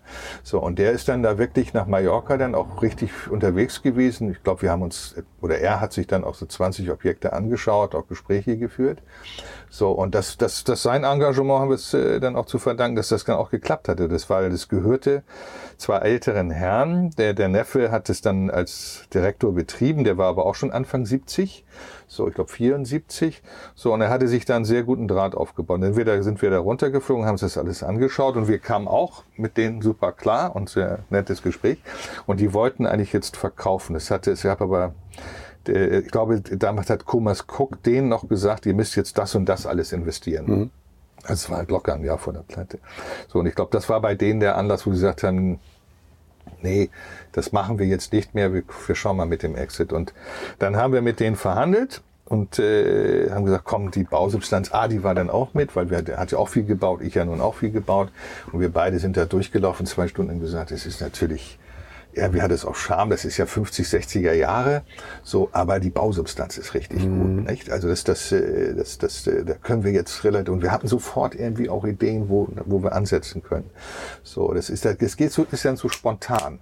So, und das war da einfach, und dann haben wir mit denen verhandelt, dann ist dann grätschte dann, äh, dann noch irgendwie zwei andere dazwischen, die dann auch kaufen wollten, und dann haben die aber gesagt, nee, ihr seid, und sympathischer und ihr habt als erstes da auch wirklich äh, gesagt, ihr seid da mit. Und dann haben wir äh, Partner gesucht aus Österreich, mit denen wir das dann quasi die Immobilie gekauft haben, äh, dann das Ding äh, komplett umgebaut haben und die Betreibergesellschaft, also Bikini Island und Mountain Hotels, da sind wir vier quasi Altgesellschafter mit, Christ, mit dem Christian Zenker jetzt äh, äh, er ist Geschäftsführer und auch jetzt Mitgesellschafter geworden. Da machen wir diese kleine Hotelgruppe. Und wir machen nur das, was uns Spaß hm. macht. Mhm. So, auf der Immobilienseite sind wir aber auch unterwegs. Also ich bin auch auf der Immobilienseite beteiligt. So, und äh, das haben wir auch relativ schnell umgebaut. Übrigens auch mit dem Büro drei Meter aus Augsburg, mit denen ich auch das erste 25 Hours gemacht mhm. habe und die erste Superbude gemacht mhm. habe. Cool. So, die haben sich auch richtig da reingekniet, die haben sich da eine Finca Schön. gemietet. Schön so, waren drei, drei Monate vor Ort und haben auch ganz viel, also diese Holzfassade und so, aber die ganze Story, das haben die mitge mitgetragen und äh, wir sind auch jetzt, ich meine, wir hatten eigentlich ein Jahr vor Corona äh, das Haus ein bisschen betreiben können, lief super an, dann kam Corona, aber dieses Jahr 2022 wird ein Mega-Jahr, also wir schauen gerade nach dem zweiten auf der Sind da auch schon konkret in Gesprächen. Ah, erzählst du mir dann als allerersten, ne? Ja. Nein, ähm, ich habe jetzt nur die war der jetzt nicht wieder da seitdem, seit 2015, habe jetzt nur die Fotos gesehen und ich fand das ja damals schon ganz schick, aber jetzt, wenn ich, was du sagst, mit der Holzfassade, sieht schon klasse aus. Also nächstes Jahr, wenn ich ja mal wieder auf Mallorca, dann werde ich da bestimmt mal mir das mal direkt angucken. Jederzeit melden bei mir, ich kümmere mich gerne drum. Das nächste Projekt, Pier 3. Ah ja. Mit den Brüdern Braun vom Miniaturwunderland und Professor Norbert Aus vom Schmitz Tivoli. 212 Zimmer, äh, Zitat Kai Hollmann, hochwertiges Design und eine liebevolle Story zu sehr fairen Preisen. Was steht hinter diesem Hotelkonzept? Ja, das war eigentlich auch wieder, ich habe mir solche Zufälle. äh, mich sprach der Norbert Aust an. Er macht das Schmitz, Schmitz Tivoli? Schmitz Tivoli, ja. das, er erzählte mir, er hätte mit den Brauns, Miniaturwunderland, ja. gesprochen. Sie wollten ein Besucherhaus machen. Und zwar für ihre Gäste. Ja. Miniaturwunderland und Schmitz Tivoli. Und dann sagte ich, wow, das ist eine witzige Idee. So, aber sie kommen ja nicht aus der Hotellerie. Ob ich mal Zeit hätte, mich mit, mit ihnen zu unterhalten. Ich sag, klar, jederzeit gerne. Und dann haben wir uns im George getroffen. So, und dann haben wir da drei, vier Stunden habe ich denen so ein bisschen erläutert, wie das so funktioniert, mhm. nicht? wie man so Hotellerie macht, aber auch von der Immobilienseite, wie man die Verträge machen sollte. So, und dann rief mich am nächsten Tag Norbert aus schon an und sagte, könntest du dir vorstellen, dass du auch mit dabei bist? So, und dann habe ich gesagt, pff, da hatte ich überhaupt noch gar nicht drüber nachgedacht. Und das, äh, das war eigentlich so eigentlich der Ansatz, wo ich dachte, du kannst jetzt mal ruhiger werden. Ja. So und ähm, klappt wohl nicht. aber das war auch, die waren alle drei so, das waren die Zwillinge nicht, no, äh, der Frederik und Gerrit und ja. der Norbert Aust, sondern es war alles so, auch so nett. Das war so, die, die waren auch so interessiert und, und so weiter. Und ich fand auch ihre Idee gut. So, und äh, dann habe ich gesagt, komm, ich denke mal zwei, drei Tage drüber nach. Und dann haben wir uns noch einmal getroffen und dann haben wir gesagt, okay, dann machen, wollen wir es nicht jeder ein Drittel machen. So, und dann auch die Familien, also Familie äh, Aust, Familie Braun. Ne? Dann ist ja der Halbbruder, der Sebastian, noch dazugekommen. So, und wir auch als Familie Holm machen. Da habe ich gesagt, okay, das finde ich gut, weil die Idee war ja dann auch so, Familienhotel mitzumachen. Gerade beim Miniaturwunderland ist es ja groß und klein. So, und äh, dann war die Frage, wo finden wir jetzt äh, das richtige den richtigen Standort und, und so, da war natürlich in der Hafen City noch richtig Bewegung drin. Und die hatten gerade so die Ausschreibung gehabt äh, für ein äh, äh Hotelkonzept, also so ein Quartier, wo DCD, also Dala und Company unterwegs war. Und es sollte ein familienorientiertes Kultur Produkt werden, was da mhm. der europaweite Ausschreibung. Mhm. Und da waren wohl auch mehrere aus Österreich, äh, die vom Family Hotels Betreiber, die sich damit beteiligt haben. So, und wir auch. Und somit kamen wir natürlich mit unserer Hafenbühne, mit dem, mit unserem Kinderland und natürlich mit Naturwunderland, die ja spuckweite entfernt waren. So, kamen wir ins Gespräch und bekamen dann auch den Zuschlag. Und ich habe dann auch die Verhandlungen geführt mit, mit DCD, was die Hotelverträge betraf. So, was für die auch ein bisschen Neuland war. So, und äh, äh somit haben wir dann diesen langfristigen Pachtvertrag und äh, hinbekommen bekommen. Das ist ja nicht klassisches Development, eigentlich ähnlich wie wir ja auch, oder nicht ähnlich, sondern wie wir alle 25 Hours auch machen. Mhm. Weil der Unterschied ist immer bei den 25 Hours, das sind ja reine Pachtprojekte. So, äh, bei meinen äh, Hotels sind das ja alles Mietobjekte. Das heißt, uns gehören immer auch die Immobilien, die wir mhm. entwickelt haben und mhm. dann auch nach nicht verkaufen wollen, langfristig halten. Und meine Hotelbetriebe sind auch immer Eigentümer des gesamten Inventars. Mhm. Also Küche, alles gehört immer den Betriebsgesellschaften. So, und das sind, das sind schon gravierende Unterschiede. Deswegen hat uns Corona auch nicht so, weil wir hatten Werte, wenn man mhm. so will. Okay. So, und ähm, das sind die Dinge. Aber Pier 3 war einfach dann gleich stimmig. Wir hatten, es wurde dann immer größer. Wir wollten eigentlich nur 120 Zimmer. Äh, die Browns definitiv, weil die wollten auch ganz klar, dass die Story nicht zu verwischt wird. Und dann ging das natürlich dann, wurde da noch mal eine Etage und hier noch mal eine Etage. Das muss hier auch auf der anderen Seite rechnen und natürlich. so weiter auch. Und das war eben, die letzte Etage haben wir nachher aber nicht mehr zugestimmt. Deswegen ist da auch ein, ein, ein, ein für Longstay 435 Apartments drin, weil natürlich dann irgendwo auch die Grenze äh, erreicht ist. Wie viele Kinder hast du im Haus? Wie viele Menschen hast du im Haus? Wie viel hast du unten in den sogenannten Backoffice-Bereichen mhm. oder auch in den, in den, in den äh, öffentlichen Bereichen. Ja. Also ich wollte keinen Frühstücksraum haben, wo du äh, ja wie so ein, wie so ein Konferenzraum aussieht mhm. und solche Geschichten. Das passt nicht zu unserer. Wir wollen eine schöne Geschichte. Klasse, hat gut funktioniert mit den mit den Jungs. Wir haben natürlich viel länger gebraucht als geplant. Die Baustelle war eine mittel äh, schwierige äh, Geschichte. Ich glaube, wir haben vor fünf Jahren, bevor wir eröffnet haben, unterschrieben diese Verträge alle. Ich habe noch nie so lange an einem so Projekt dann äh, erwarten müssen. So, da dachte ich schon, Bamba Mia. Aber es ist dann 2019 haben wir es ja eröffnet.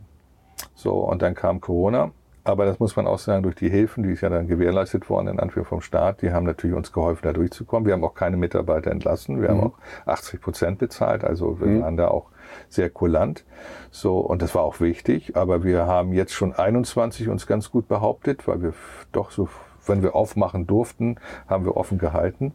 Aber 22 läuft fantastisch. So, und auch da planen wir jetzt gerade konkret an einem zweiten Tier 3. Okay, gut.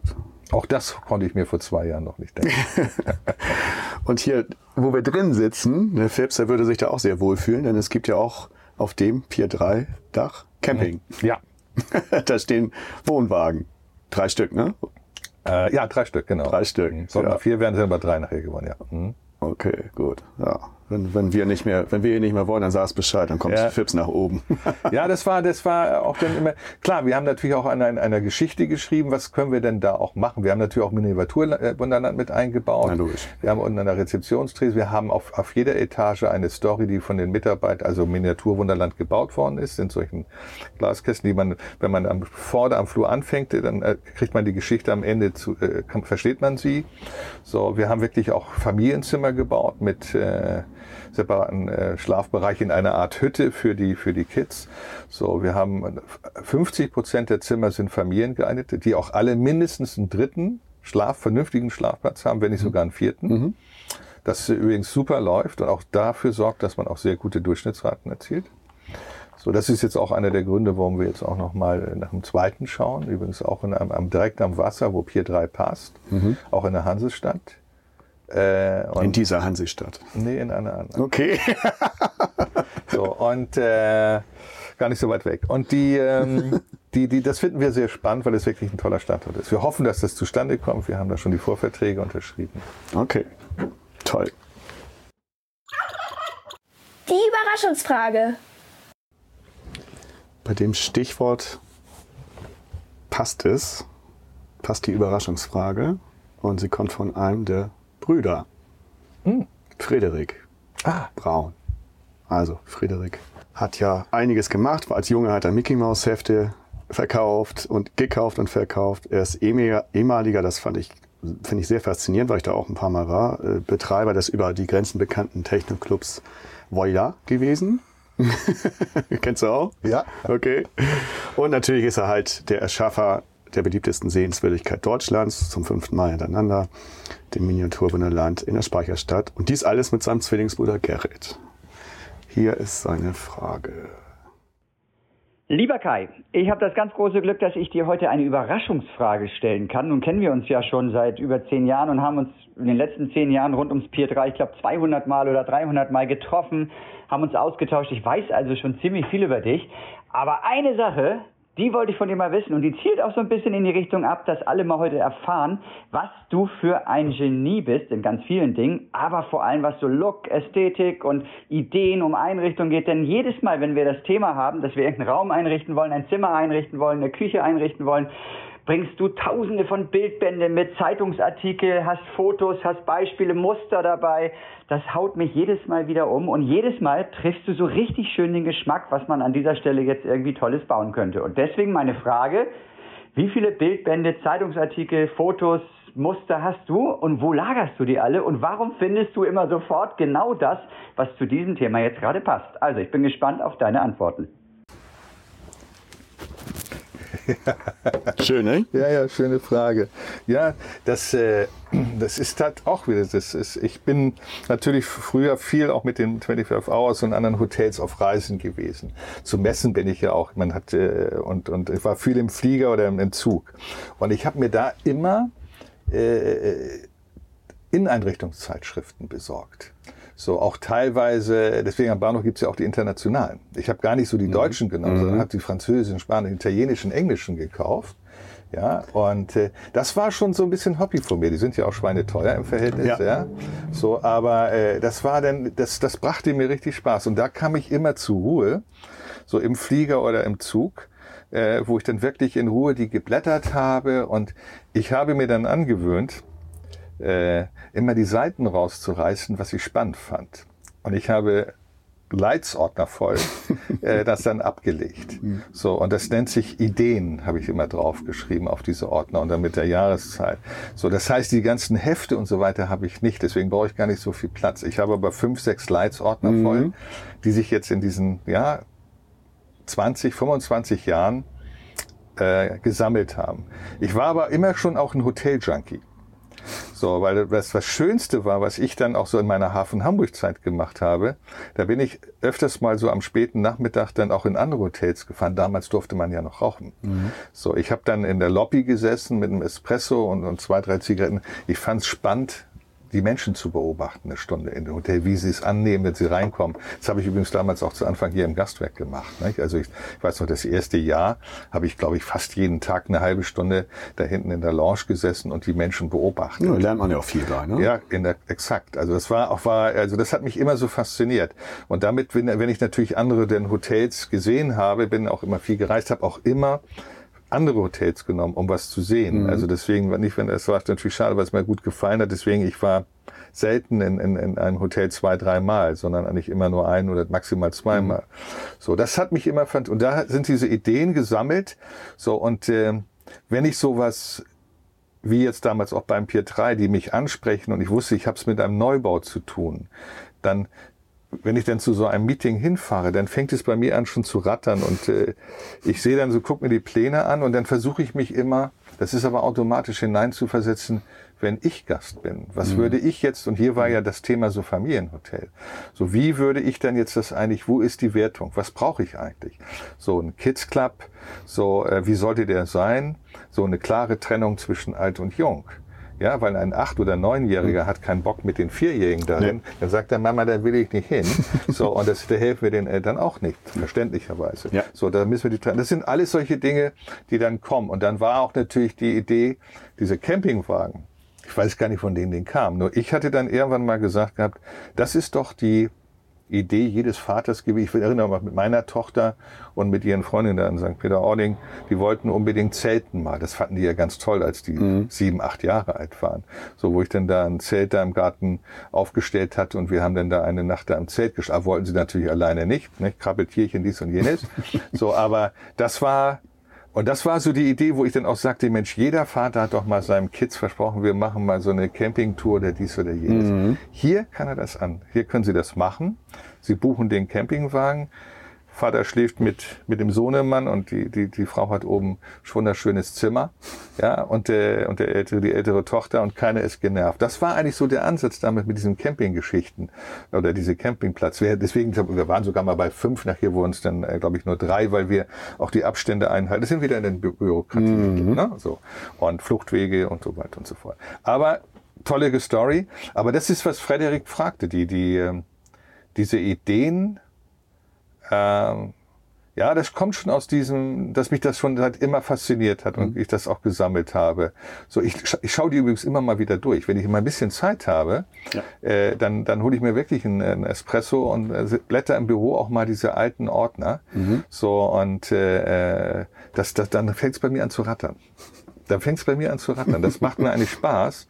So, äh, ja gut, meine Frau hat das auch zu Recht irgendwie gesagt, aber so Hotel sehe ich auch alles. Also das sind aber zu Hause.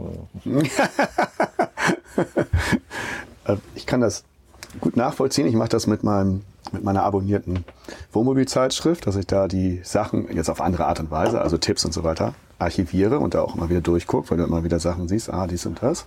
Und zweitens habe ich, das hätte dich auch fasziniert, ich habe bei einem in einem Anzeigenarchiv äh, gearbeitet. Das war am ähm, Poststraße bei einem Herrn, der ist jetzt leider gerade verstorben, aber äh, der hat mich eingestellt und der hatte eine Million Printanzeigen aus der ganzen Welt. Und der ist auch immer am Montag dann zum Hauptbahnhof gefahren, hat er die englischen US-Zeitschriften US ja, ja, und so weiter, französischen geholt, hat die ausgeschlachtet, hat die Anzeigen archiviert halt in, in äh, Mode und Telekommunikation etc. und hat daraus lange äh, ein tolles Geschäft gemacht. Also da hättest du dich auch sehr wohl gefühlt und da kann ich diese Faszination, die du da hast, kann ja. ich total nachvollziehen. Ja, das bringt also bringt mir Effekte, oder mache ich immer noch. Also ich habe jetzt gerade ja. wieder, ich glaube gestern oder vorgestern habe ich wieder irgendwas rausgerissen ja. irgendwo. So, weil das äh, Sind natürlich auch mal welche Sachen, wo ich dann sage, so nicht oder sowas. Nicht? Das ist Natürlich. Das, das sind natürlich dann auch. Ja, weil ich das immer auch gerne gut. Ich bin da auch mehr so ein der Praktiker. So, deswegen mir br- äh, bringt es dann auch Spaß, so an so einem Plänen was zu sagen, was ich mir vorstellen kann. So und, und untermauer das dann gerne so ein bisschen mit Bildmaterial. Also ich kann überhaupt nicht zeichnen. So, also deswegen, wenn ich dann, aber ich versuche es dann den Grundriss. Wir hatten jetzt gerade wieder das eben angesprochene Projekt, was wir noch ein bisschen im Auge hatten, hatten wir gerade am Montag uns zusammengesessen, weil da die ersten Würfe kamen und da war ich dann auch wieder vorbereitet mit dem einen oder anderen. So, aber ich glaube, das Gefühl für Farben und so weiter, äh, das, das, das habe ich schon. Das ist, das, das liegt mir wohl auch ein bisschen. So und äh, ich glaube auch, dass ich ein, auch durch diese vielen Bau, auch damals schon mit Bartels äh, gebaut habe, habe ich natürlich auch ein Verhältnis zu, den, zu der Finanzierung, zu der äh, Wirtschaftlichkeit. So, und da muss man natürlich, es, es muss nachhaltig sein, also in zweierlei Hinsicht natürlich heutzutage ökologisch, aber auch natürlich auch, dass so eine Duscharmatur nicht nach fünf Jahren auseinanderfliegt. Ja, ne? natürlich. Ja, Frederik, also der Herr Ka- Kai Heumann hat jetzt keinen extra, keine extra Scheune, braucht keine extra Scheune, sondern er archiviert das fein und das passt gerade noch da so rein. Ne? Ich bringe dir gerne mal den Leits, einen Le- Leitsordner beim nächsten Mal mit. Sehr schön. Vor sieben Jahren hast du dem Hamburger Abendblatt gesagt, dass du dich mit deinen damaligen 58 Jahren für Projekte, die vier oder fünf Jahre dauern könnten, zu alt fühlst. Wie schaut es heute aus? Kribbelt und rattert, das hatten wir eben, das hat nochmal das Stichwort. Rattert es auch weiter in dir? Ja, es, es fällt mir echt schwer. Also das ist, gebe ich zu, dass äh, ich kann schlecht Nein sagen. Und wenn so ein, so ein Projekt da ist, also bin ich so, äh, spüre ich doch dieses, bin ich sofort Feuer und Flamme, das ist einfach da. So, aber ich versuche ernsthaft, äh, mich jetzt da auch ein bisschen zu, äh, zu reduzieren. Also das, man muss es dann, aber ich lasse auch mein, mein Team vernünftig arbeiten. Also ich, ich stehe, das habe ich auch von Bartus gelernt. Also ich Delegieren. meine, meine Direktoren, die sind ewig bei mir, nicht? Also die, die, die, die, die das George leitet vor vor, das war damals die erste, die damals das Pre-Opening-Büro hier gemacht hat. Die ist über 20 Jahre bei mir. Ja. So, und äh, deswegen, ähm, ich habe jetzt gerade mehrere gehabt, die jetzt 15, 20 Jahre jetzt auch hier im, im Gastwerk schon unterwegs sind. Also sind auch welche noch von der ersten Stunde Gastwerk hier. So, und äh, einige sogar. So, und das, äh, deswegen da, ähm, den Part habe ich schon, glaube ich, einigermaßen kapiert, dass man, aber das, dieses, äh, ich werde jetzt versuchen, mich jetzt gerade so ein bisschen mehr nach hinten zu nehmen. Und äh, aber es fällt mir echt schwer. Ja, ja, klar. Es fällt mir echt schwer. Also ich, ich habe mich gerade so ein bisschen ertappt, so nach dieser Corona-Zeit, wo ja Lockdown war. Ich war ganz häufig hier. Also ich hatte das Gefühl, ich war genauso viel hier wie vorher. Also wir waren natürlich nur ein kleines Team, nur wir mussten ja Wasser laufen lassen. Wir Ja, ja die Auszubildenden hier, die das gemacht haben, aber die brauchen ja auch eine Ansprache. Ja, natürlich. So. Müssen bei Laune gehalten Und werden, äh, wir mussten natürlich jetzt auch dann erstmal diese ganzen Anträge, das war ja auch Bürokratie, aber okay, das ist auch richtig. Aber Ja. das war ja auch ein riesen Fummelkram. So, und äh, aber äh, ich merke einfach, dass mir das echt schwer fällt, weil ich äh, habe jetzt so ein paar Mal im Nachgang, dann bin ich so um 15, 16 Uhr, war jetzt nichts mehr so am Schreibtisch, alles gut, fährst nach Hause. Ich wusste echt nicht, was ich mache. Okay, das ist blöd. so, das ist so ein bisschen, weil Da das, musst du dir noch ein Hobby suchen. ja, genau. Da habe ich auch ein bisschen drüber nachgedacht. Also Golf ist, es, es reizt mich einfach nicht. Ja. Ich, ich habe ich hab mal eine, eine Platzreife gemacht. Ich glaube, ich seit 20 Jahren keinen Schläger mehr angebracht. Okay. 15 Jahre definitiv 100 Prozent. Okay. So, ich habe fr ganz früher dann auch mal Tennis gespielt, da hatte ich aber mit dem Knie so ein bisschen Probleme. So, aber ich muss äh, so, das ist, das ist, das hört sich ein bisschen blöd an, aber dann merkte ich irgendwie natürlich schon, ich habe im Grunde genommen mein, oder mein, mein Beruf ist auch mein Hobby. So, und das ist äh, dann, glaube ich, das Gefährliche an der ganzen Nummer. So, und da muss ich jetzt, da muss ich jetzt, nein, das, ich, muss da, ich muss das lernen. Okay. Da bin ich gerade dabei. So, und äh, nee, es fällt mir auch echt schwer, gebe ich zu. Wenn man jetzt die ganze Story gehört hat, ist das klar, ist das schwer. Ja, wenn ich so am Nachmittag den Zeit habe, dann kommt es natürlich jetzt so wieder, wo wieder ich mich der dann- Leitsordner. Ja, aber wo ich mich dann auch mal so eine, so eine Lobby einfach setze und schaue und so weiter auch. Aber das ist natürlich dann meinen äh, den eigenen Häusern und so weiter. Das ist dann doch nicht gut. Das ist ganz kein Abschalten. Also, Mhm. nee, nee, aber drück mir mal einen Daumen, dass ich das jetzt irgendwann schaffe. Ich klopfe mal mit. Was macht dir denn für die Zukunft jetzt Mut? Ja, also das, äh, ja, aber das letzte Jahr, als haben wir gemerkt haben mit diesen Hilfen und, und, und auch diese, diese Verzicht von Mieten und, und, und oder Pachten, das hat ja auch mit unseren Partnern gut geklappt. Also äh, ich bin ja schon durch viele Krisen gegangen. Ich muss dann auf der anderen Seite sein, Hamburg hat es auch immer relativ gut gepackt. So, ähm, das, äh, aber jetzt gebe ich äh, schon, das ah, nervt mich natürlich dieser Krieg. Das ist keine Frage. Ja. Also, dass ich das noch, oder als auch im Hinblick meiner Tochter natürlich, die nächste Generation. Ja. So, aber jetzt zum ersten Mal mache ich mir echt so ein bisschen Sorgen, äh, wie dass man jetzt diese Probleme, die jetzt alle kommen könnten, die deuten sich ja alle so ein bisschen an, wie man das jetzt lösen kann. Und alles immer mit Geld zuschütten, das wird nicht funktionieren. So, das heißt, das macht mir schon ein bisschen Kopfzerbrechen, weil es ist nachher ja auch so ein Dominoeffekt. Nicht, wenn, wenn die Firmen jetzt reduzieren müssen und jetzt nicht genau wissen oder die Menschen auch zu Hause, der, der Bürger sparen muss, dann leidet natürlich die Hotellerie und die Gastronomie auch wieder. Das die ganze Dienstleistungsgewerbe leistet wieder. Das waren ja auch die ersten, die auch hart getroffen sind in der Corona-Krise. Natürlich. So die ganzen Eventveranstalter und Caterer und so weiter, nicht? Also das für die ist das ja wirklich, aber auch für die teilweise Privattheater und solche Leute. Das ist ja für die Wahnsinn. Nicht? Also das ist ja echt schon äh, echtes. Äh, aber ich bin wiederum auch optimistisch so dass wir da irgendwie auch nochmal durchkommen, dass wir es auch packen. Wir haben schon viel geschafft und bin auch. Ja, man sollte jetzt auch nicht zu negativ Nein, sein. Das ist, das ist schwierig. Natürlich ja, ist es schwierig. Wir denken natürlich auch drüber nach. Ich habe äh, also meine Haustechnik und meine Direktoren haben sich da mit unseren Haustechnik auseinandergesetzt. Da haben wir morgen äh, Meeting, wo sie mir dann erzählen, wie können wir jetzt mit Strom und all solche Geschichten sparen, was sollen wir tun.